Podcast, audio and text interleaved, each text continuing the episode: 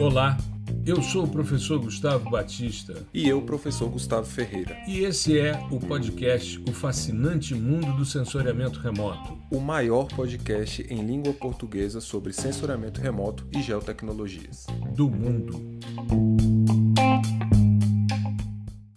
Olá, nós estamos começando mais um episódio do podcast O Fascinante Mundo do Sensoriamento Remoto. Hoje, episódio 172, vamos falar de calibração e modelagem espectral, já visando o nosso evento do dia 3 de maio, às 20 horas, PDI de 0 a 100.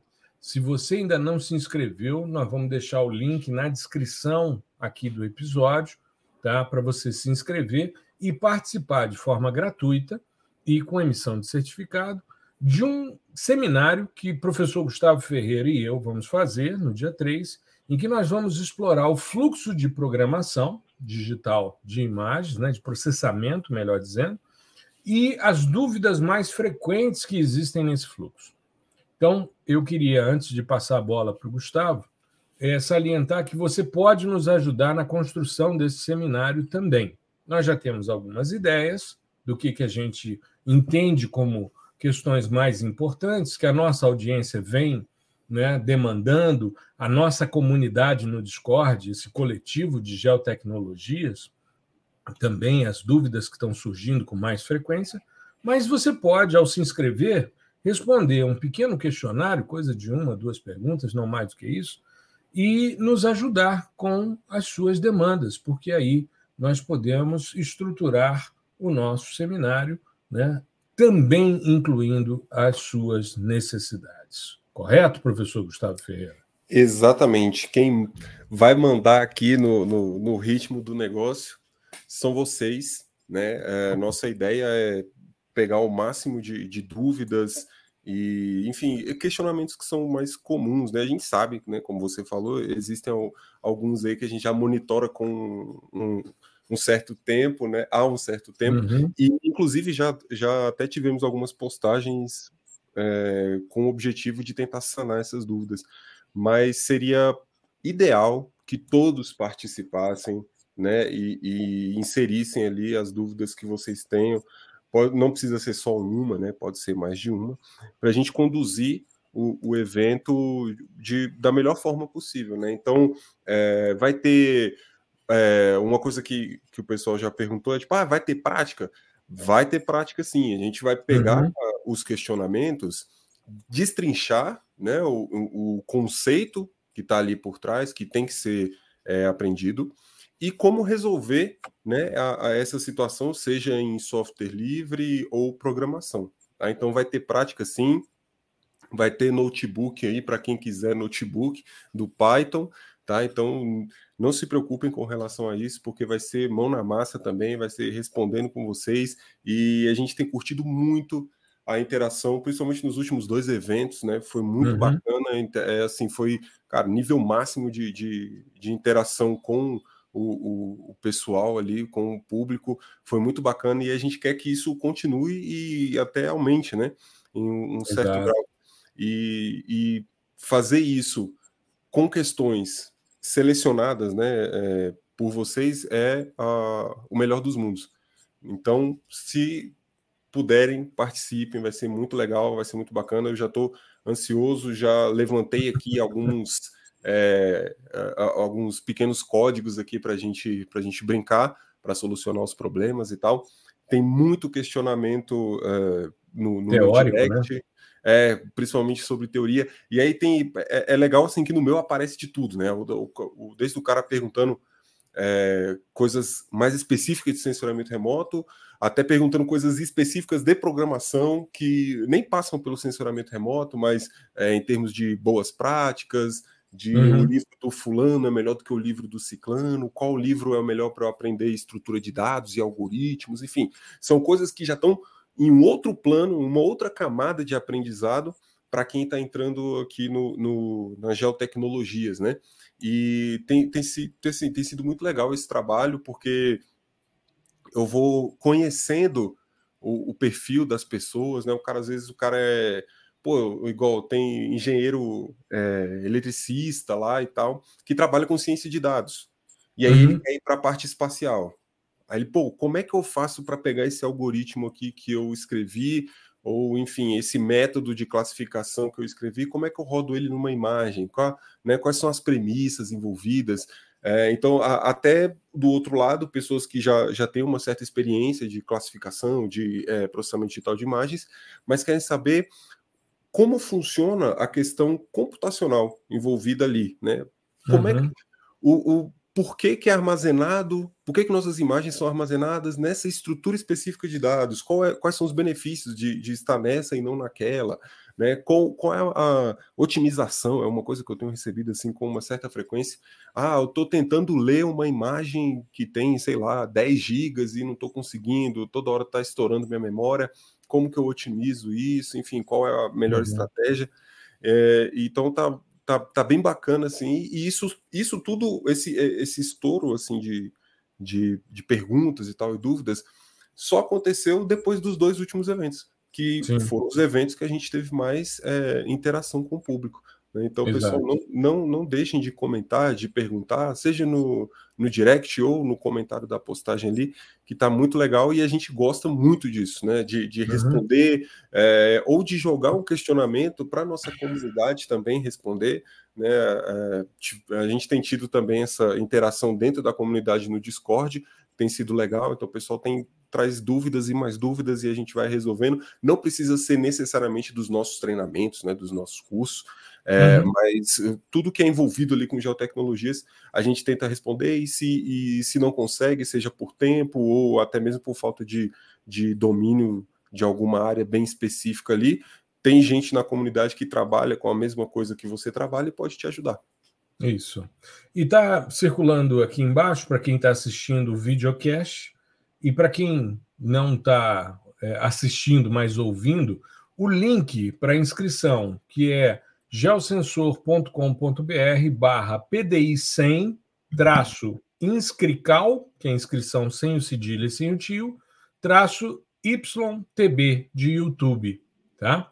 Então, geosensor.com.br, PDI 100, inscrical, YouTube, né? YTB, tá? Esse link vai estar também na descrição do vídeo, um link né, para você clicar e já ir direto para essa página. E ao se inscrever, você já ganha também um presente que é o nosso e-book Fundamentos de Sensoriamento Remoto. Tá? Então, nós vamos trabalhar o fluxo de PDI nesse evento. Por quê? Porque nós vamos abrir também as inscrições para novas, as novas turmas do PDI PI, que é o processamento de imagens de satélites por Python, e o PDI-SL, processamento de imagens satélites por softwares livres. Então, nós vamos abrir as novas turmas dessas duas formações, tá certo? E utilizando aí o evento como né, o processo de lançamento dessas turmas. Então, se inscreva, já ganha o, o e-book no e-mail, logo que você se inscreve, responde lá o questionáriozinho para nos ajudar e a gente no dia 3 de maio, às 20 horas, estaremos ao vivo no YouTube, num link específico nosso lá do, do evento, aí que você vai receber porque você se inscreveu. E aí nós vamos conversar sobre esse fluxo de PDI e as perguntas mais frequentes. Pois bem, é, nós fizemos já um primeiro episódio em que tratamos sobre radiação eletromagnética, depois nós fizemos um outro em que discutimos os níveis de aquisição e as resoluções, que é do chão ao satélite, e hoje vamos falar de calibração e modelagem espectral. Por que calibração? Primeiro, a gente é, é importante a gente salientar que existem todo sistema sensor passa por um processo de calibração.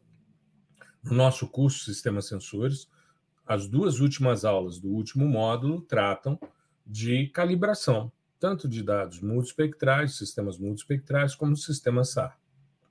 Muito bem. Mas não é essa calibração que eu me refiro.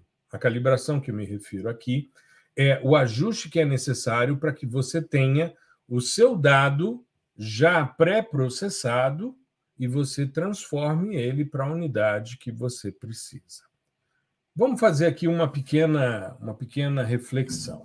Quando a gente criou o PDI-SL, isso em 2019, e depois o PDI-PAI em 2020, nós tínhamos, é, nós temos um módulo de pré-processamento, no qual a gente ensina a fazer calibração radiométrica, correção é, dos efeitos atmosféricos, por exemplo, e calibração geométrica, né, as correções geométricas dos dados, principalmente registro imagem-imagem. Pois bem, o que, que acontece? É cada vez mais comum que os sistemas sensores mais modernos, Sentinel-2, Landsat 8, Landsat 9, que esses dados já venham corrigidos. Nós tivemos agora em dezembro do ano passado o fim da coleção 1 do USGS dos dados Landsat. E agora os dados são disponibilizados na coleção 2, nível 1, que é o dado de nível de cinza, e nível 2, que é o dado corrigido para os efeitos atmosféricos, e você tem informação tanto em reflectância de superfície, ou reflectância boa, é, bottom of atmosphere, né, o é, chão da atmosfera, abaixo, base, nível do mar, né?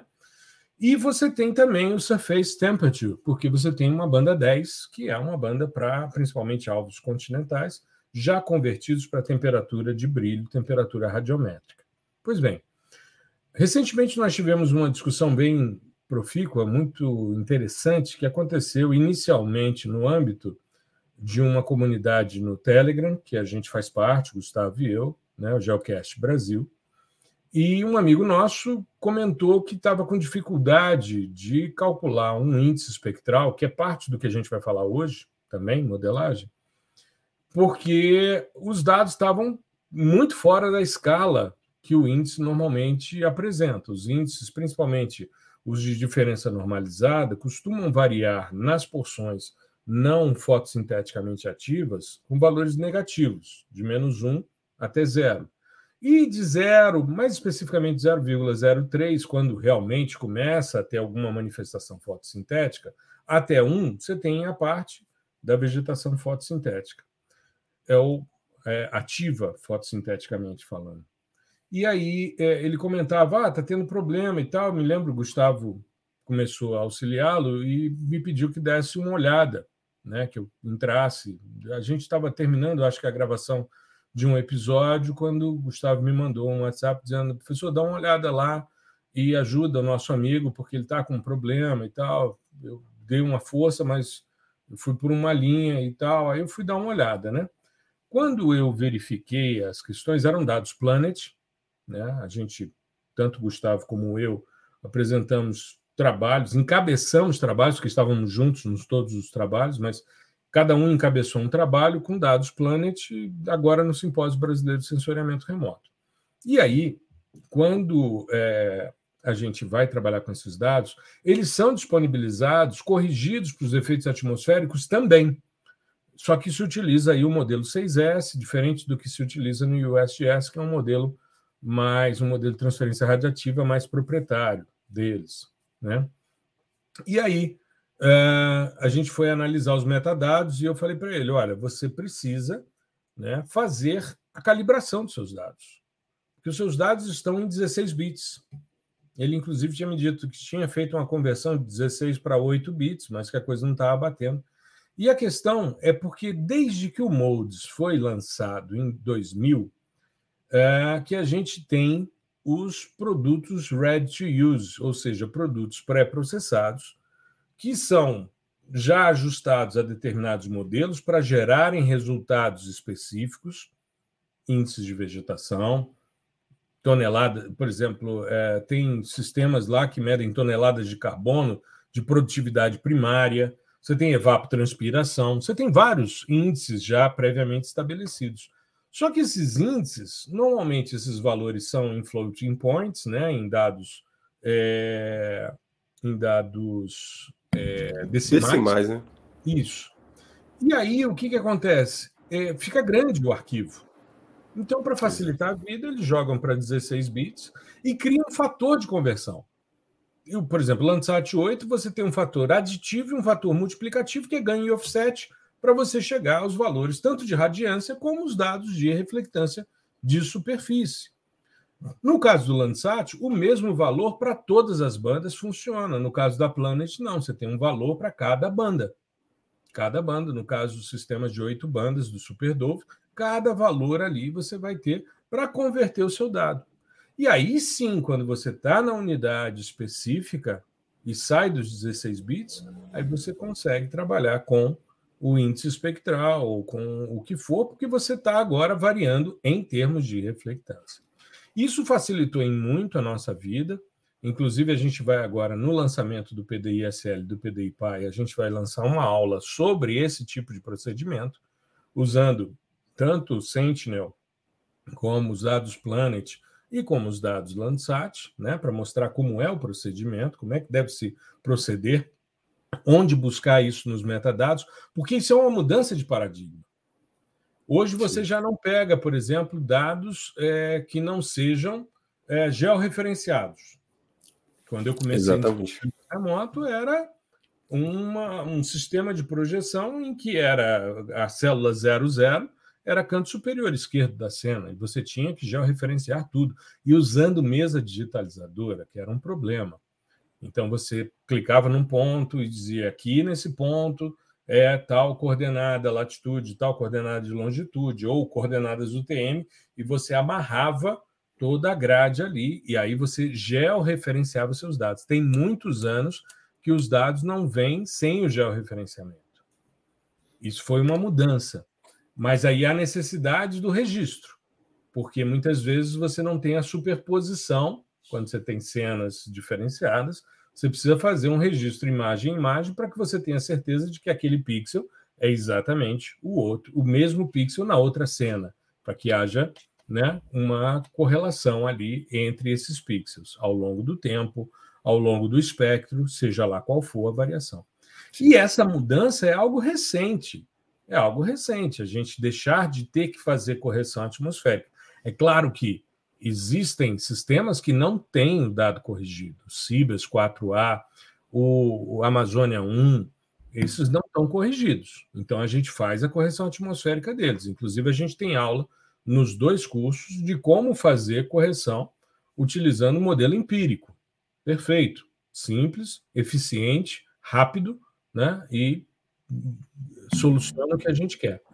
Mas a gente precisa fazer essa calibração para a gente poder chegar a esses dados, né, Gustavo?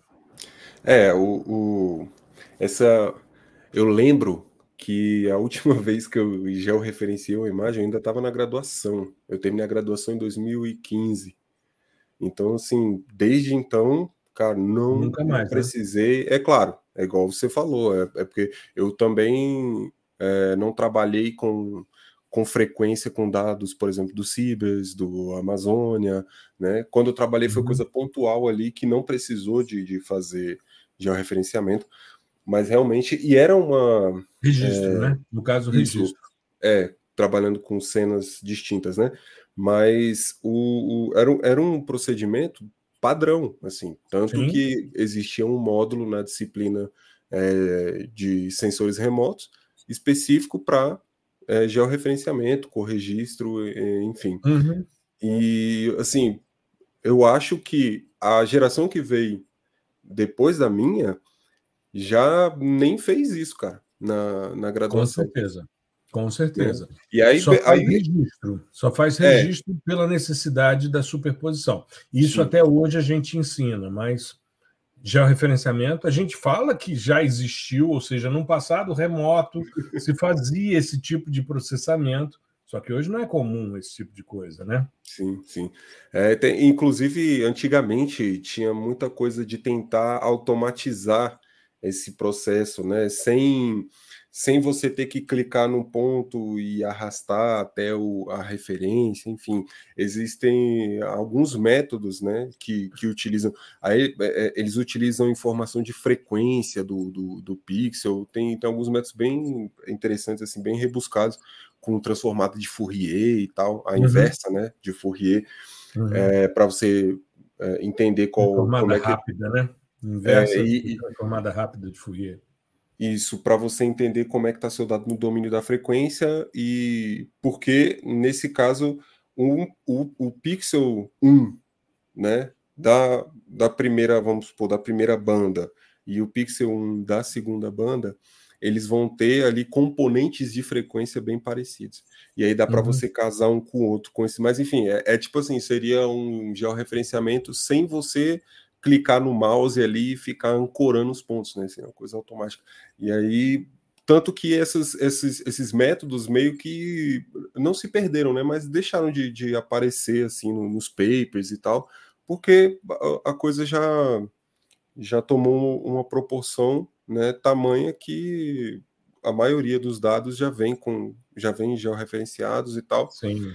E aí a, a gente é, é, isso por um lado é bom, né? Porque a gente acaba é, concentrando nossos esforços em outras etapas do processamento que são de extrema importância. Exato. É, eu ainda, na graduação, eu ainda faço o registro imagem-imagem, ponto a ponto, escolhendo manualmente. Aí, depois que eu mostro como funciona, eu falo, agora nós vamos fazer a atribuição automática dos pontos. Aí, depois a gente vai selecionando o erro médio quadrático, vai eliminando os pontos e tal.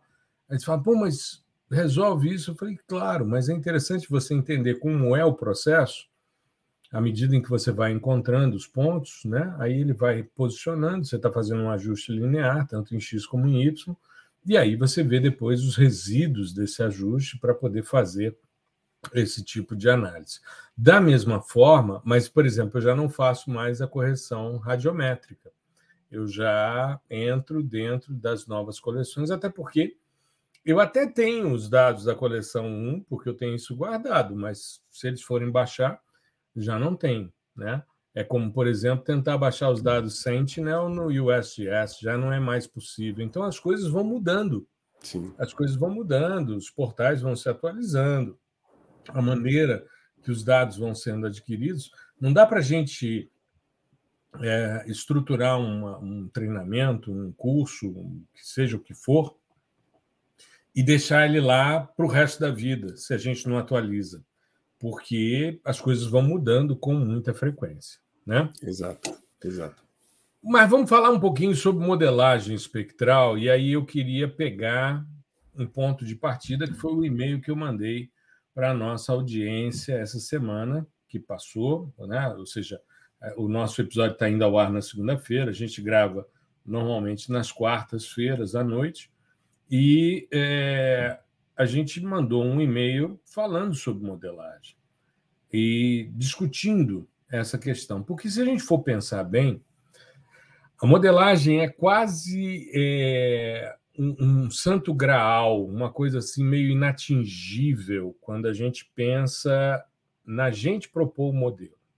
Vou pegar uma fala que a gente ouviu é, recentemente no simpósio e eu achei muito interessante. A gente estava juntos, né? Nós estávamos juntos lá e tinham alguns amigos e eu ouvi, por exemplo, um, um aluno meu, né, dizer: "Ah, eu tenho muito interesse de ter como fulano uma equação com o meu nome ou um modelo que eu desenvolvi". Né? Ele usou esse termo, uma equação com o meu nome né? ou seja, algo que ele produziu. E ele se referia a um modelo que um colega nosso tinha desenvolvido para os dados SAR, um índice SAR de vegetação, que a gente ainda não explorou no PDI SAR, mas em breve vai ter uma aula específica sobre esse índice né, que esse nosso conhecido, esse nosso colega gerou.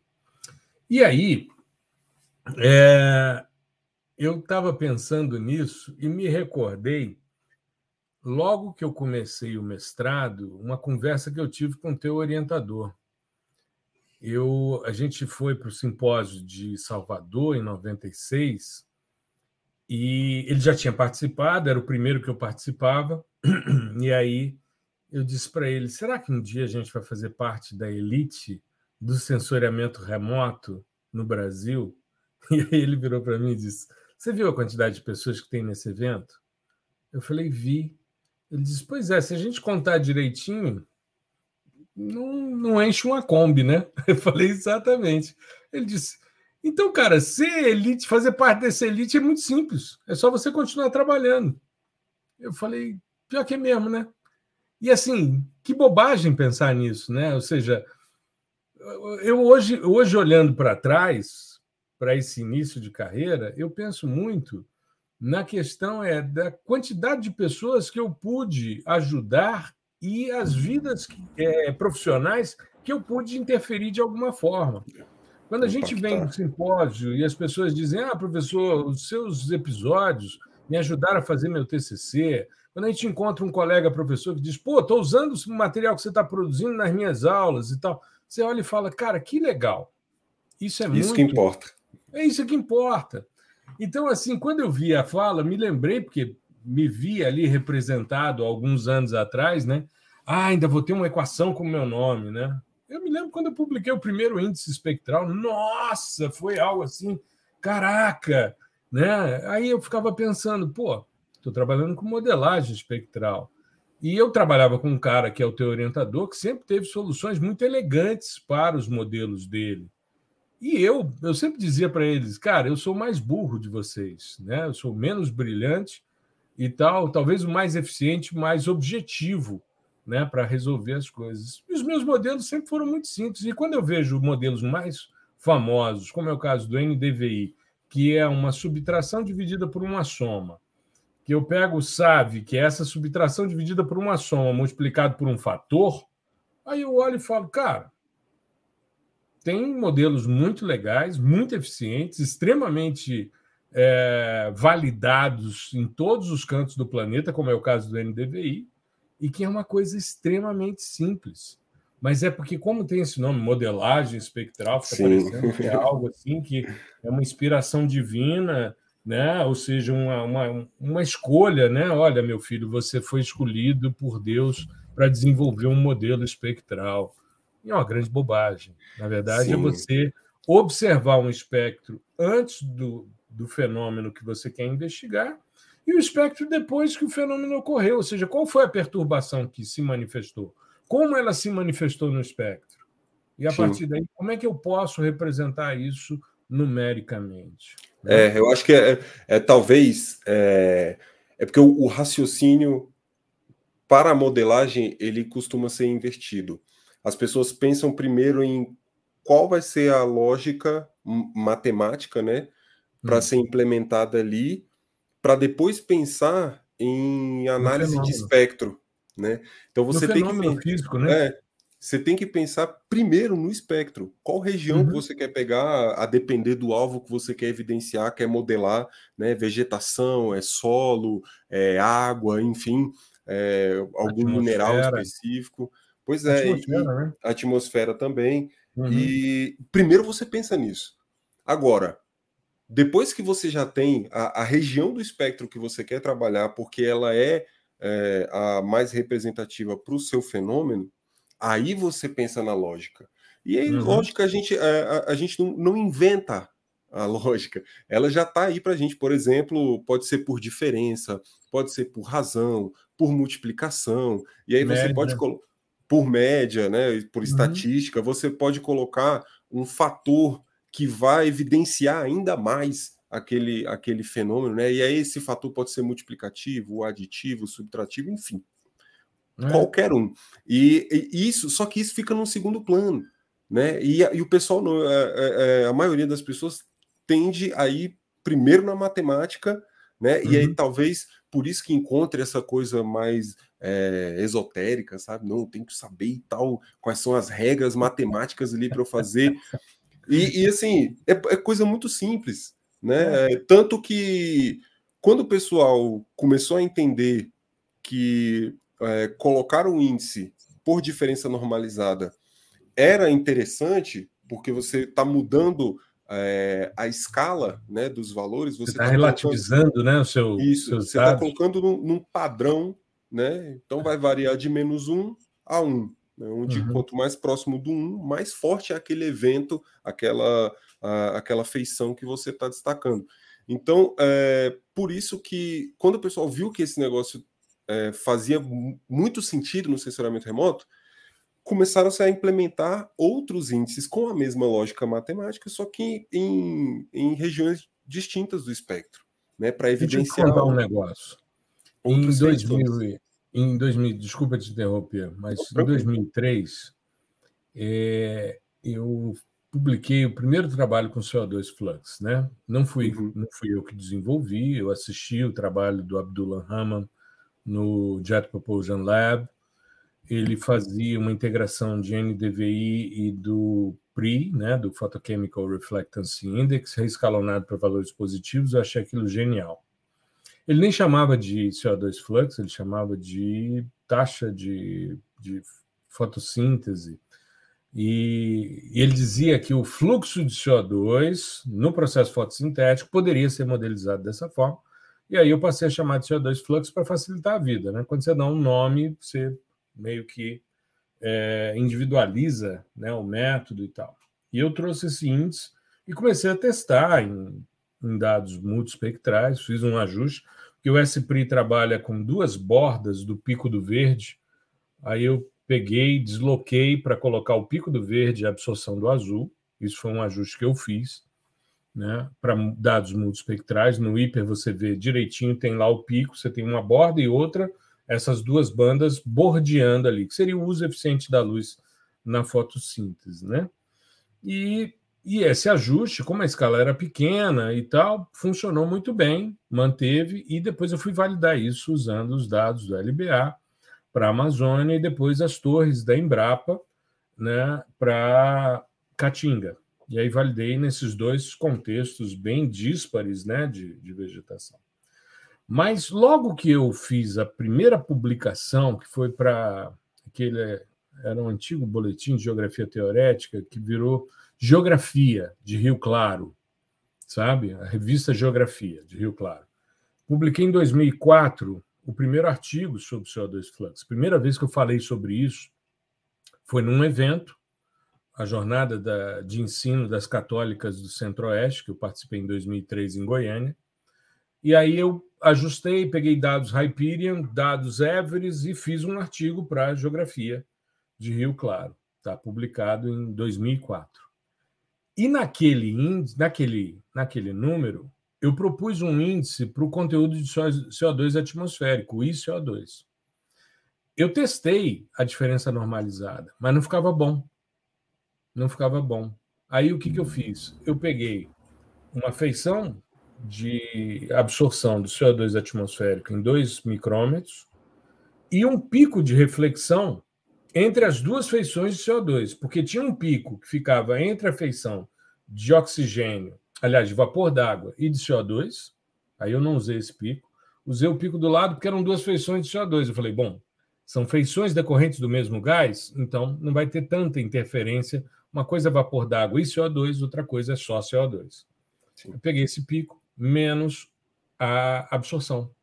Uma reflexão menos, ou seja, uma banda menos a outra e deu certo e funcionou. Depois eu normalizei os dados, removendo o contínuo espectral para ter um valor percentual, para ficar mais é, ajustada a uma escala do CO2 flux.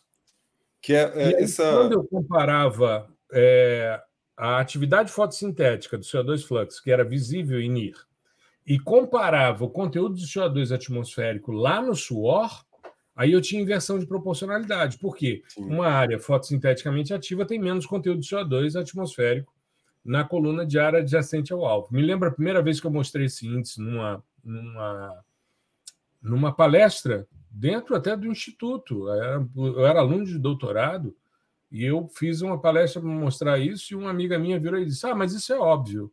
Aí eu disse: É óbvio. Que bom, né? Mas você já tinha visto? Você já tinha visto? Ela disse não. Eu falei, então eu estou materializando a obviedade. Ou seja, é que óbvio, é mas você nunca viu. Então, é. tá aí, né? É, ICO2, fulana, fulana, ICO2. Ou seja, fiz a apresentação do índice. Foi o, o, segundo índice que eu desenvolvi. Aliás, segundo não. Foi o terceiro índice que eu desenvolvi. Eu tinha desenvolvido dois índices para graus de intemperismo de solos no doutorado e esse foi o primeiro que eu desenvolvi para gases atmosféricos.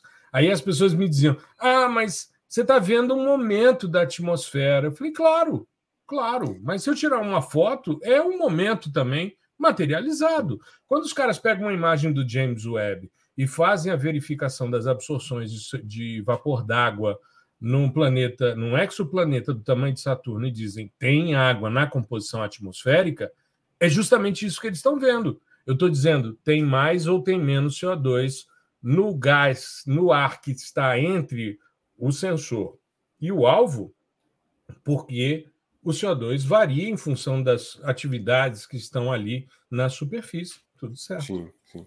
É, eu acho assim, ó, dessa, dessa sua fala, a gente pode tirar alguns pontos importantes, que é o primeiro, é, o primeiro deles. Hum. Você precisa validar né, a sua modelagem.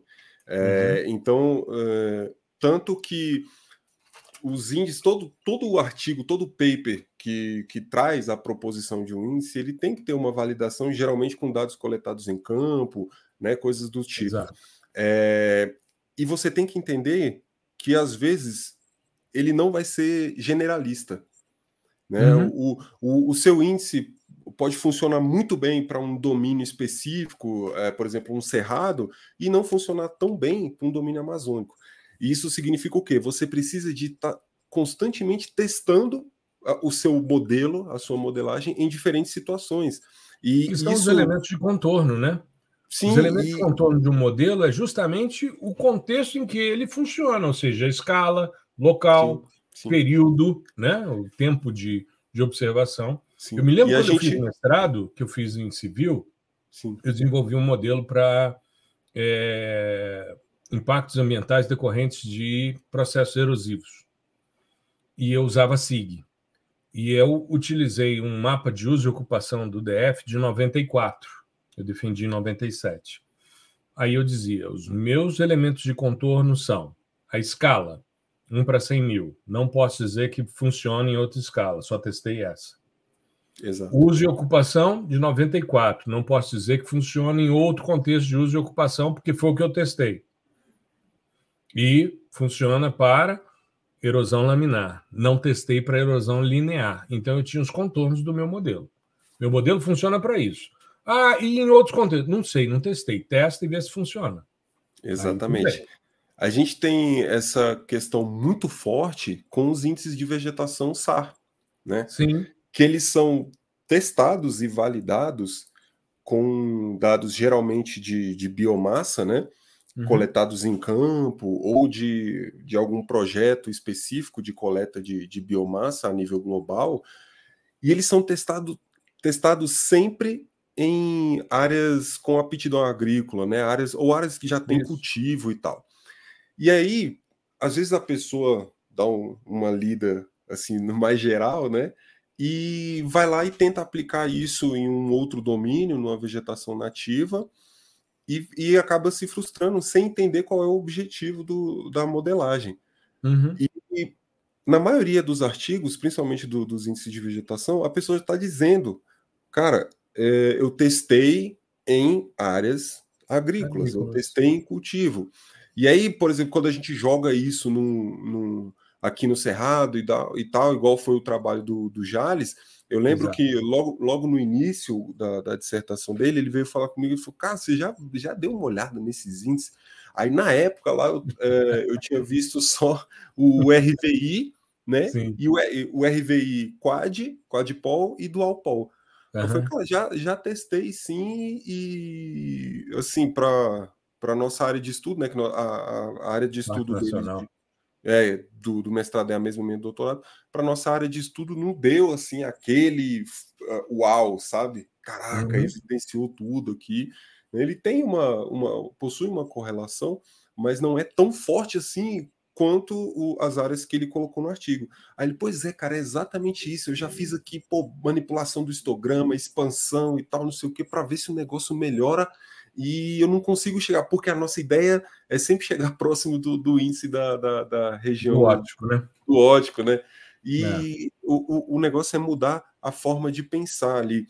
E uhum. como um último ponto, é essa questão de você trabalhar ali, manipular os valores, a escala dos valores, para melhorar a visualização. Né? Na Sim. maioria das vezes, a gente. Porque, assim, o, quem vai processar o algoritmo, o software, é, programação, a linguagem, ela meio que não, não, não importa tanto se está se tá normalizado, né? Claro que em alguns casos vai ser importante, né? principalmente é, quando você está no, domínio aí da ciência de dados, e nesses algoritmos, os mineradores, isso faz uhum. diferença. Uhum. Mas para você processar o índice, é, a modelagem, o modelo em si, não faz muita diferença você colocar numa escala X ou Y. Agora, essa escala vai fazer diferença para a gente visualizar o fenômeno.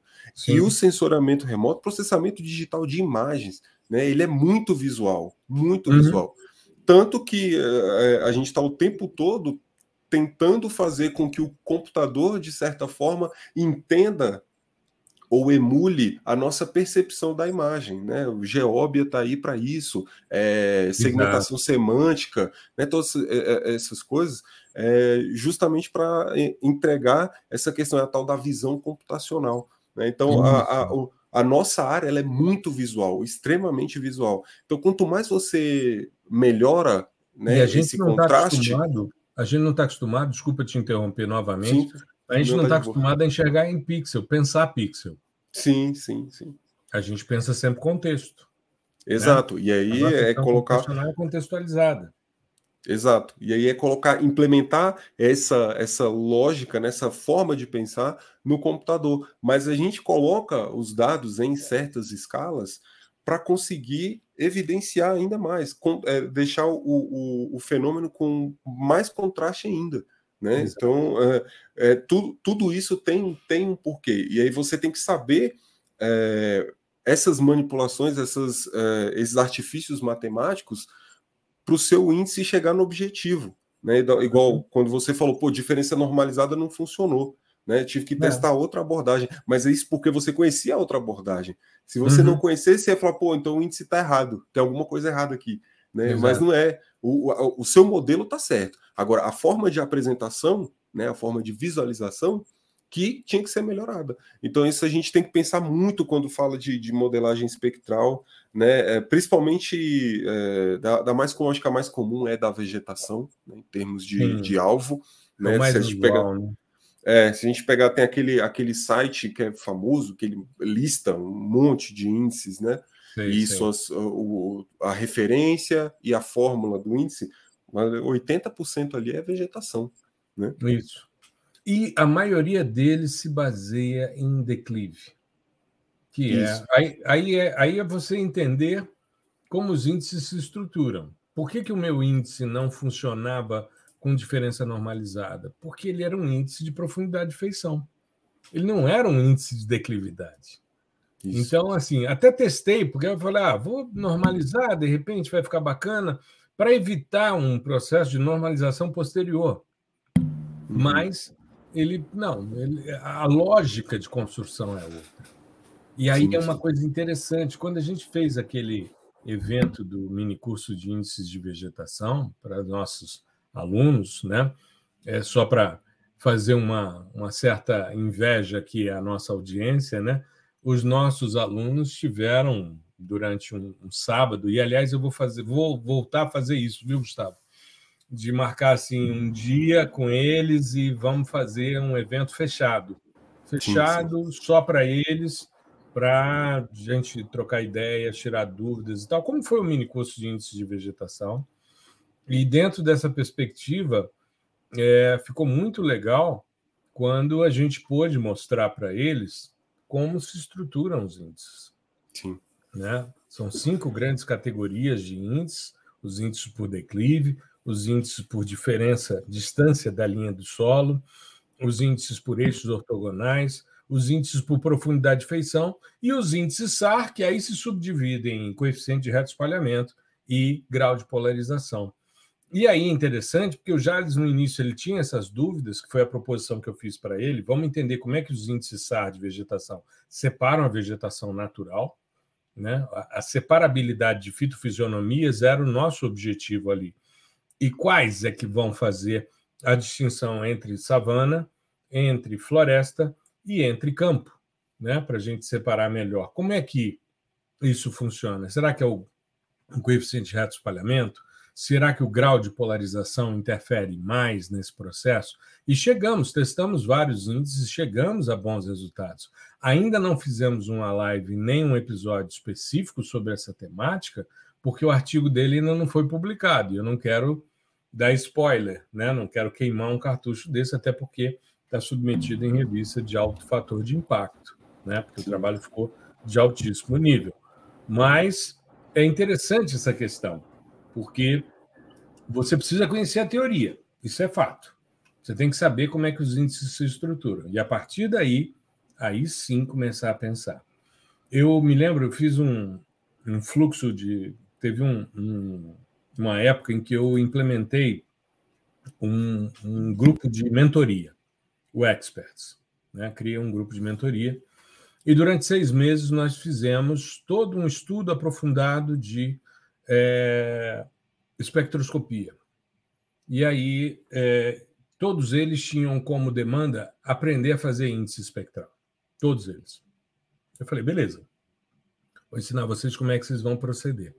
E nós desenvolvemos um índice e nunca publicamos.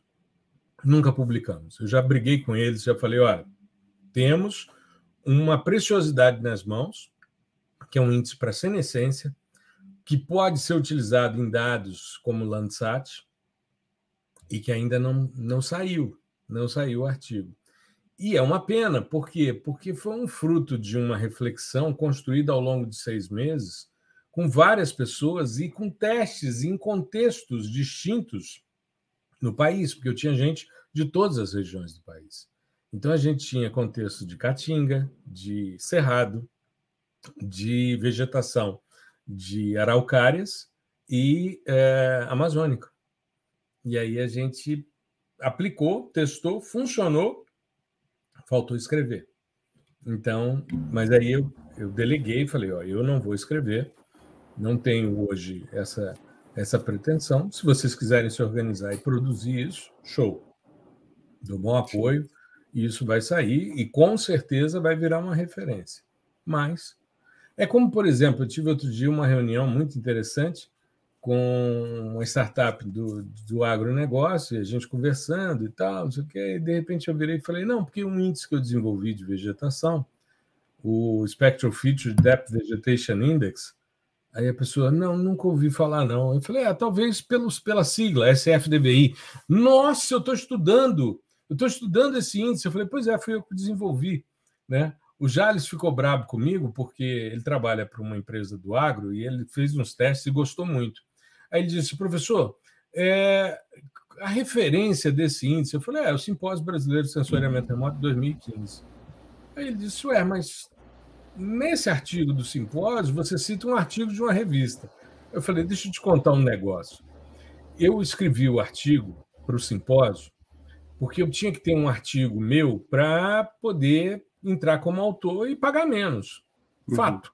fato. Né? Eu sou sócio da Celper e com uma apresentação de trabalho eu pago menos no simpósio. Isso eu tenho que levar em consideração mesmo, porque o banco do meu bolso. E bancar como profissional sem ser da Celper é, é uma pesado. grana, né? bem pesado. E sempre foi. E aí eu falei para ele: olha, eu escrevi o artigo e até citei um artigo que eu pretendia escrever para uma revista para apresentar o índice. E ali seria uma aplicação do índice. Mas no artigo do simpósio eu explico como é o índice, ou seja, eu apresento ele. E ele disse: e esse artigo? Eu falei: nunca tive paciência para escrever. nunca tive paciência de sentar e escrever esse artigo. Então eu cito um artigo que não existe. Ele simplesmente está no meu imaginário. Eu nunca publiquei. E já foi validado, o SFDVI já foi validado em pastagem, já foi validado em vegetação nativa, enfim, uhum. funciona uhum. super bem, super bem. Nós fizemos uns estudos agora em áreas agrícolas de produtividade de soja, que, pô, resposta fantástica. E ele se baseia em profundidade de feição. E o que é o SFDVI? a média de dois pontos de reflexão menos a média de dois pontos de absorção. Acabou. É o pico do, do NIR mais o pico do verde, a média deles, menos a média do red e do red edge. Pronto, acabou. Ponto. Só isso. Essa é a lógica, né? A matemática. Como você costuma dizer, simples assim. Simples assim. Simples assim. né? É. E aí, cara, é isso, sabe? Eu sou de uma escola em que a navalha de Ockham ela permeia tudo, ou seja, é um princípio filosófico que eu levo para a vida. Se existem várias formas da gente atingir um resultado, o melhor é sempre o mais simples. Ele minimiza esforços, ele minimiza tempo, ele minimiza recursos, né? energia, enfim. E chega a um resultado. Chega a um resultado. Eu desenvolvi um índice por mínimos quadrados usando o Spectral Feature Fitting, as imagens Scale, que é um ajuste, é um, um, um método extremamente elegante. E ele se compara a um outro que é um conjunto de médias entre pontos de máxima e de mínima reflexão. Acabou. A, a, o modelo que eu desenvolvi na minha tese tem seis pontos no artigo, porque eu tenho uma feição que é um dublê de absorção, que é da caulinita, e tem uma outra que é uma absorção simples da gibsita. E a relação, aí sim, aí você tem que entender como é que você entende o processo fotossintético. Aliás, fotossintético, estou pensando em vegetação.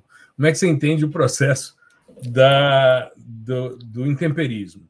Ah, uhum. você tem remoção de sílicas e de bases trocáveis e a concentração do alumínio.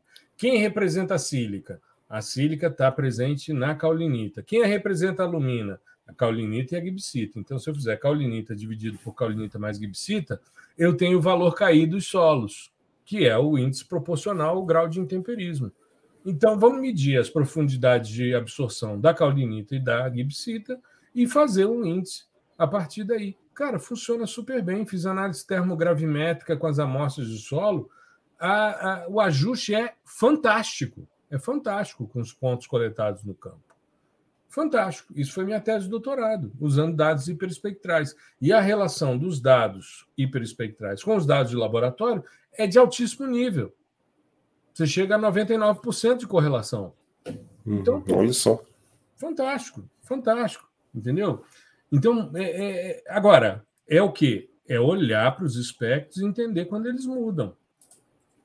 Exato. É observando o que, que, que, que acontece. Por exemplo, vamos pegar um exemplo aqui. Vegetação. Normalmente, como é que é o espectro de vegetação? Você tem uma absorção no azul, um pico no verde, uma absorção no vermelho, sobe para o NIR e desce para o suor 1 e suor 2. Pronto. Quando essa vegetação seca, esse pico do NIR ele baixa e no suor 2 ele sobe. Então há uma variação de declividade. Se você medir uma relação por diferença normalizada entre o NIR e o suor 2, você mede o grau de severidade das queimadas. Esse é o princípio do Normalized Burn Ratio, o NBR. Aí, pô, você desenvolve isso. Beleza. Aí você vai percebendo que na escala dele existe mapeamento de rebrota.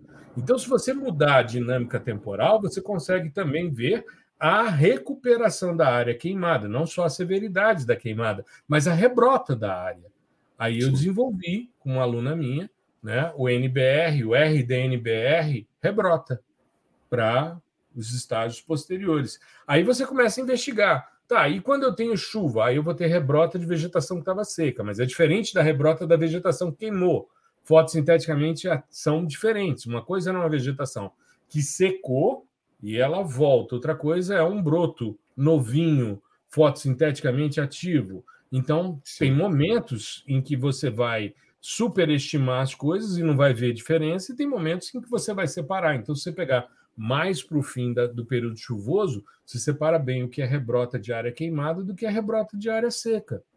Então, é uma questão de observação é você parar e pensar nos processos. Sim. Integrar as informações. Eu sempre penso, Gustavo, eu quando me lembro, é, eu, eu sou fã das ciências naturais. Eu sempre fui. Antigamente, no Brasil, existia esse curso de ciências naturais. Você entrava, eu tive uma professora, a professora Maria Léa Salgado Laboriou, que trabalhava com palinologia, e a professora Maria Léa, ela era graduada em ciências naturais. Então, ela dava aula de geologia, mas ela tinha um enfoque biológico, ecológico, ela tinha uma outra pegada, que é a visão do, do, do Peter Lund. Peter Lund é o cara da Gruta de Maquiné, é o cara de Lagoa Santa, o homem de Lagoa Santa. Então, é aquele cara que pô, entrava numa caverna, ficava seis meses ali dentro, estudando aquele negócio, entendendo como é que funcionava, mas ele tinha uma noção de geologia, de biologia, de química, de física, de matemática, tudo integrado. Como o, o, o caso, por exemplo, do Darwin. O Darwin tinha uma, uma compreensão geológica primorosa. Os estudos do Darwin não são só evolucionistas, sob o ponto de vista biológico, mas ele tem uma bagagem geológica muito forte. Então, é, eu, eu me cansa um pouco quando eu penso muito no cara que é especialista na, na asa direita da borboleta que existe no Alasca, entendeu? Então, esse nível de especificidade deve ser legal, deve ter sua, sua importância, né? mas eu acho que você jogar as coisas dentro de um, de uma, um nível Ser de mais generalidade. É generalista, né? É, eu costumo dizer que eu sou um especialista em generalidades. Eu sou um especialista em generalidades. Eu converso com você sobre vários assuntos e gosto de assistir documentários sobre baleias, sobre insetos, sabe, sobre geologia, Sim. sobre é, atividade astronômica. Eu gosto de ciência como um todo. É, eu, Ah, também, eu aí- também sou assim, cara. É, aí, pô, eu, eu era um garoto, cara, quando eu era menino, é, pô, eu sou da década de 60, né? Então a gente tinha o que era top naquela época era a televisão colorida, né? A primeira, é, a primeira transmissão colorida é a Copa de 70, um ano depois que eu nasci. Então, assim, é, era comum na minha casa, o meu pai, meu pai, é, apesar de ser uma coisa rara na época, ele na empresa que ele trabalhava, ele era o único que tinha curso superior e era o único que tinha feito especialização. Só que ele fez uma especialização na área de direito do trabalho que levou quatro anos. Ele fez uma especialização lato sensu do tamanho de um doutorado hoje, né? Meu velho tem essa, meu, meu velho ainda é vivo e ainda tem essa essa necessidade do conhecimento. Então me lembro, eu garoto pequeno, meu pai comprava enciclopédias, a gente tinha duas enciclopédias em casa para ter duas fontes de referência. E era comum, então eu, eu lia a enciclopédia quando menino, adorava, adorava ler Turma da Mônica, é, ler os, os gibis da Disney e gostava muito também de, de ler enciclopédia. E me lembro, domingo de manhã, o programa era acordar cedo com meu pai, assistir Fórmula 1 e assistir é, o Fittipaldi, Emerson Fittipaldi correndo, e depois assistir Mundo Animal. Cara, Mundo Animal era. Eu, eu gostava mais de Mundo Animal do que as, as corridas de Fórmula 1, sabe? Porque era sempre um documentário padrão BBC, alto nível, Uhum. sobre a vida dos animais. E meu pai, a gente terminava de ver a corrida, depois a gente ia assistir Mundo Animal para a gente entender como é que o negócio funcionava e tal. Eu sempre achei aquilo muito legal. E eu tenho uma filha, a Rafaela, que é minha filha do meio, que tem a mesma, o mesmo interesse. Então é comum hoje eu sentar com a Rafaela e ficar, quando ela vem aqui em casa, a gente assistir documentários sobre baleias, por exemplo. Assim, ela é Uhum. encantada com baleias, eu também. Aí a gente vai ver a vida das orcas, como é que elas se organizam e tal. Cara, isso para mim é um um momento ímpar, sabe? De aprendizado, de conhecimento. Eu adoro estudar de tudo, entender um pouco de tudo, sabe? É, eu acho que é, é- essa, esse, é, esse é o caminho do, do, do bom cientista e do bom profissional também. É, é, pessoa- pensando em mercado, é muito, mas muito mais vantajoso você ser generalista. E aqui eu estou colocando é, dentro das geotecnologias. Por isso que a gente vive falando, cara, você tem que é, entender de software de interface gráfica, você tem que entender de linguagem de programação, você tem que entender de Google Earth Engine, é, de computação em nuvem. Você Uhum. é obrigação. Linguagem Exato. de programação, é, quaisquer que você queira usar, mas é obrigação do profissional. Uhum. Não adianta você, cara, eu sou o cara do QGIS, eu resolvo toda a minha vida no QGIS e tal, não sei o quê. Um dia vai surgir uma, uma demanda, e geralmente quando surge é um negócio urgentíssimo para você fazer, que você Uhum. vai precisar utilizar um Earth Engine da vida. E Ou às vezes o cara. Até- Ou o o Snap, Snap, né? às vezes até o- às vezes o cara até consegue é, ali faz uma gambiarrinha aqui outra ali resolver no QGIS mas vai demorar para caramba pô você tem uma solução né uma coisa que, eu, que acontecia muito comigo é, depois que eu aprendi banco de dados né banco de dados geográfico Uhum. coisas que eu colocava no QGIS e demorava assim horas para processar cara jogava no banco, era coisa de minutos, assim, fazia a consulta rapidinho e tal, que já tem toda uma questão de indexação, né, é, Uhum. com as árvores espaciais. Mas, enfim, a, o, o negócio é: você tem que ser generalista no mercado. Porque um Sim. dia você vai chegar no limite, se você for especialista, entendeu? Em uhum. alguma ferramenta, enfim, alguma linguagem e tal, você vai chegar no limite e vai se, se tornar um gargalo profissional para você. E isso não é legal. É mais interessante você saber, mesmo que seja um pouquinho uhum. de tudo, né?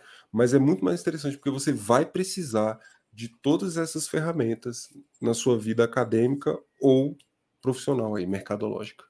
Exato. E uma vez que você sabe um pouquinho de tudo, você sabe onde é que você vai buscar e o que, que você precisa se aprofundar. Isso aí é, é, é interessante. Agora, se você fica aprisionado, imagine se eu tivesse ficado só no hiperespectral. Uhum. Eu hoje recebi uma aluna nossa, PDI-SL, PDI-PAI, foi me visitar na universidade, a gente tem conversado bastante, ela né? Estamos vendo a possibilidade de uma orientação de, de pós-graduação juntos. E aí ela veio conversar comigo, a Patrícia, e é, a gente conversando sobre é, os cursos, né? Aí eu falei do, do orgulho que eu estava sentindo do PDI-SAR, né? Aí ela disse: Ah, é o seu queridinho. Eu falei: Olha, eu vou te confessar uma coisa. O meu queridinho chama-se Sistemas Sensores meu queridinho, é o sistema sensores, porque ali tem 30 anos de carreira ali inseridos. Ela, ah, é? Eu falei, é, eu tenho 30 anos que eu estudo potencialidade de sistemas sensores. Então, quando eu olho para o curso, eu, ele é meu queridinho pelo seguinte, porque eu me lembro de quando eu trabalhava com aerofotogrametria. Eu me lembro quando eu comecei no multispectral, as dificuldades que eram. Me lembro quando eu comecei a trabalhar com termal. Me lembro quando eu fui para o hiperespectral, a dificuldade que foi a quantidade de balde de água fria que tentaram jogar em cima das nossas pesquisas. Me lembro quando eu fui para radar também, as pessoas dizendo: ah, é difícil. E na época era difícil, sim, a gente não tinha como processar, tinha que se virar. Né? Hoje, quando você faz todo o fluxo de, de PDI em SAR, usando o Snap, por exemplo, que é um software que foi desenvolvido para suprir uma demanda de, de radar, principalmente é, o Sentinel-1, que foi uma iniciativa fantástica e é algo que agora não tem mais para onde correr. Semana passada sai a notícia de que Ciber 6 será radar. Sim. Ou seja, não tem onde para onde correr. Quando a gente vai para o simpósio, o que, que os caras falam que é o, o futuro? É hiperespectral e radar. Não tem para onde correr. Agora, se eu ficasse ancorado, né? Ah, eu sou especialista em hiperespectral. Aí os caras, pô, vamos. Pô, tem uma demanda aqui de radar. Como é que a gente resolve? Se eu fosse ficar parado nisso, eu não tinha avançado. Eu não tinha avançado. E eu não sei se você já reparou, mas a gente ainda, ainda não tem um PDI hiper espectral. Sim, sim. Né? Um PDI H, que é como a gente chama aqui. Por quê? Porque ainda não me convenci, mas em breve, quem sabe, né? É uma questão de tempo. É, eu assim, é, tem, tem muita Aliás, coisa... você veio para estudar comigo para fazer foi. processamento de dados hiperespectrais. A primeira Exatamente. matéria que você fez comigo foi processamento de dados hiperespectrais. Depois da sua turma, eu nunca mais ofereci. Acho que está na hora de voltar a oferecer. É, vamos voltar.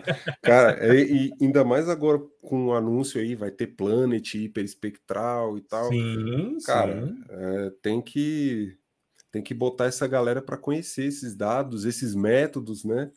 Porque são completamente diferentes do sim, que a gente faz. A maneira de pensar. É espectral. É... Assim como é completamente diferente o PDI-SAR.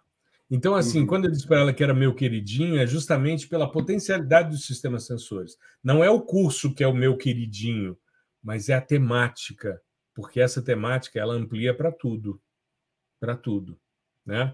Quando a gente percebe os estudos, por exemplo, com LiDAR, a mudança de tecnologia nos LiDARs, né, de contagem de fotos, como está o ICSat 2, pô, é sensacional esse tipo de coisa a gente pensar futuro e não ficar ancorado no meu passado. Sim. Senão a gente não vai para canto nenhum, né?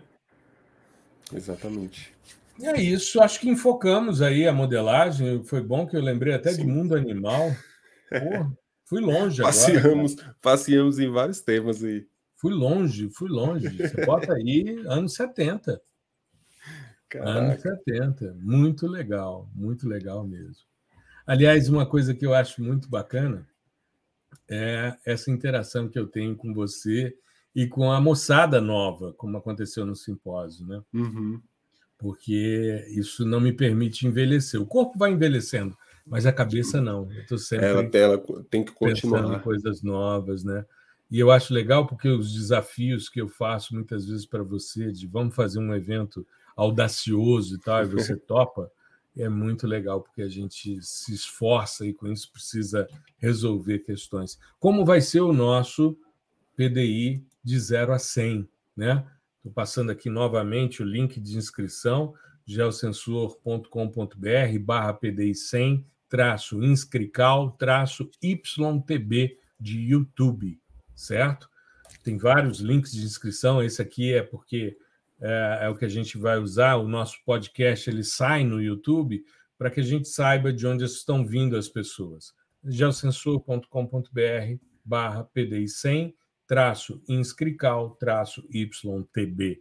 Se inscreva gratuitamente, emissão de certificado, você vai receber Fundamentos de Sensoriamento Remoto, que é um e-book que eu escrevi com muito carinho, né? São 60 e poucas páginas aí de fundamentos para você nivelar a conversa e contribua com suas dúvidas para a gente construir esse evento, que vai ser um evento muito legal e a gente está abrindo aí as novas turmas do PDI PAI e do PDI SL, nossas formações em multispectral, em linguagem de programação Python e em interface gráfica em software livre.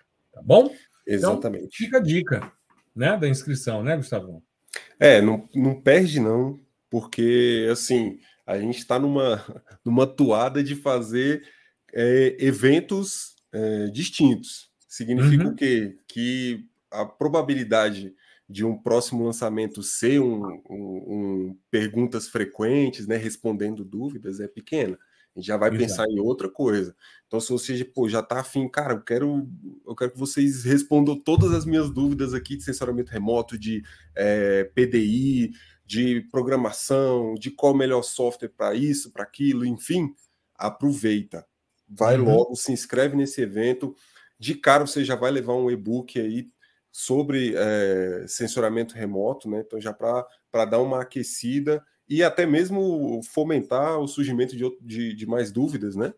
Que a, é, as dúvidas elas só vão aparecer se a gente começar a estudar ou se deparar uhum com algum, alguma demanda específica de trabalho ou acadêmica e não conseguir resolver, né? Exato. Então, assim, é imprescindível que a gente eh, esteja sempre lendo sobre isso e botando em prática. Então, se inscreva nesse evento, vai ser muito bacana.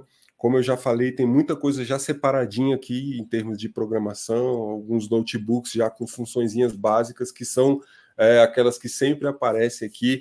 É, essa, essas aliás, semana passada, né? Porque a gente já está na segunda-feira aqui. Semana passada surgiu na caixinha de perguntas uma pergunta muito simples, que é como redimensionar os meus dados é, no Python, porque quando você lê uma imagem, é, vamos supor que ela tenha três bandas. As uhum. dimensões elas vêm colocadas da seguinte forma: bandas, aí linhas e colunas. Bandas uhum. primeiro, só que quando a gente vai processar qualquer coisa no Python, é, dentro da, da, estrutura de dados que o, que o Python melhor trabalha, que é o array multidimensional, a, a banda vem por último. Aí fica é. linhas, colunas e bandas. bandas. Isso significa o quê? Quando o cara ele lê e aí tá nesse formato bandas primeiro e ele vai visualizar essa imagem, ele vai visualizar só um filetinho assim, ó. Aí ele vai achar, uai, tá errado, essa imagem não é assim. Tem alguma coisa errada aqui. E é porque hum. ele, tá, é, ele vai visualizar, quando você joga para visualizar, ele automaticamente reconhece o quê? Se eu vou visualizar uma matriz, eu vou pegar as duas primeiras dimensões. Que, na lógica da estrutura de dados do Python, que é o NumPy Array, é linhas e colunas. Só que como você está dando na dimensão, na primeira dimensão, o número de bandas, que é quatro, Fica uma aí linha. Vai, colocar, né? é, vai ficar uma linha de, de quatro, na verdade são quatro linhas né, de pixels. Então ele vai, fica todo errado. E você não consegue fazer absolutamente nada, você não consegue calcular nada, porque vai sair tudo errado.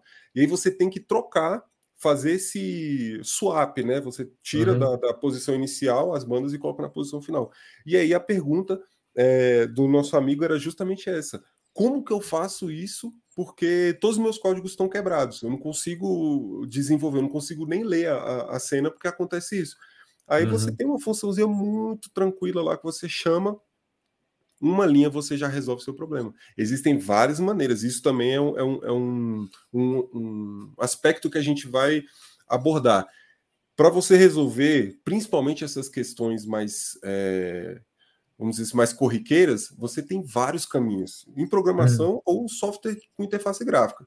Né? E a Sim. gente vai mostrar, inclusive, mais de uma forma de fazer, de, de conseguir chegar ao resultado. Tá? Então, Ou seja, do básico ao avançado, né? Exatamente. Então, no, vai, ter, vai ter questionamento básico, o que, que é composição colorida, como montar uma composição colorida, vai ter questionamento mais avançado, como funciona o classificador X ou Y, é, qual o número, melhor número de amostras, como coletar amostras, é, como visualizar ou entender a matriz de confusão, né, que às vezes uhum. mais confunde do que, do que explica. Então, é, vai ter tudo dentro do mesmo evento, um dia só, tá? Para a gente trocar essa ideia aqui, todo mundo. Vai ser muito bacana, muito dinâmico e eu espero todo mundo lá. Maravilha, maravilha. Então, mais uma vez aqui o link, geosensor.com.br barra PDI 100 traço inscrical traço YTB. Você se inscreve gratuitamente, tá? Esse link vai estar disponível aqui na descrição do vídeo tanto nas plataformas de áudio de podcast, como nas de videocast, e também nos nossos links, nas nossas bios na, no Instagram, por exemplo, né? tanto meu, como do Gustavo, como já o Sensor, tudo isso é disponível para que a gente possa fazer um grande evento no dia 3 de maio, às 20 horas, para lançamento dessas duas turmas, PDI-SL e PDI-PAI. Legal? Maravilha! Nos vemos então na próxima semana com o último episódio dessa minissérie PDI de 0 a 100, em que vamos tratar de classificações. E aí a gente vai encerrar o nivelamento dois dias antes desse evento, PDI de 0 a 100, que as inscrições estão abertas e a gente vai trabalhar do básico ao avançado, com partes teóricas e práticas, para a gente discutir num dia é, as principais dúvidas que a nossa audiência tem em relação ao fluxo de PDI. Tá legal? Uma boa semana a todos, fiquem bem, se cuidem. Um grande abraço. Um abraço e até o próximo episódio.